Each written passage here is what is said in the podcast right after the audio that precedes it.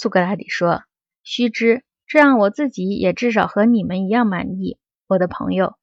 但是我担心我的能力办不到，单凭热情画虎不成，反惹笑话。我亲爱的朋友们，眼下我们还是别去解释善到底是什么的问题吧，因为要把我现在心里揣摩到的解释清楚，我觉得眼下还是太难，是我怎么努力也办不到的。但是关于善的儿子。”就是那个看上去很像善的东西，我倒很乐意谈一谈。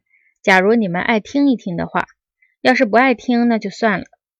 格劳孔说：“行，你就讲儿子吧，反正你下次还是要还债的，给我们讲讲父亲的。”苏格拉底说：“我倒真希望我能偿清债务，一下子就讲父亲，而不是像现在这样只付利息讲儿子，让你也可以连本带利两个方面都听到。”但是不管怎么样，你还是先收下利息，这个善的儿子吧。